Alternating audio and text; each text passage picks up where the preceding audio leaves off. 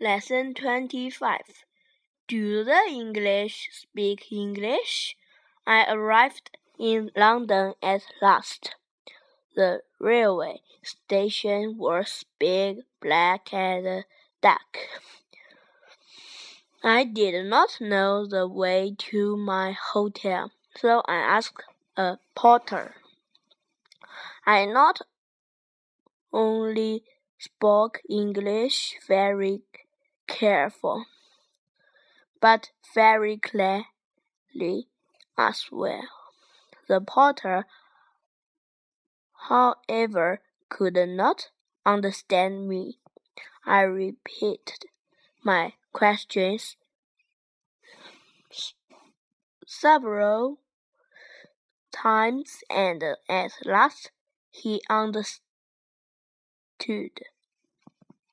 He answered me, but he spoke neither slowly nor clear.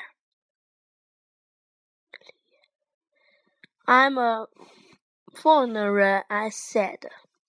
Then he spoke slowly, but I could not understand him. My teacher never spoke English like that. The porter and I looked at each other and smiled. Then he said something and I understood it. You will soon learn English, he said.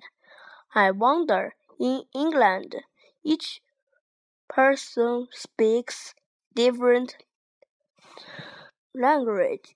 The English understand each other, but I don't understand them. Do they speak English?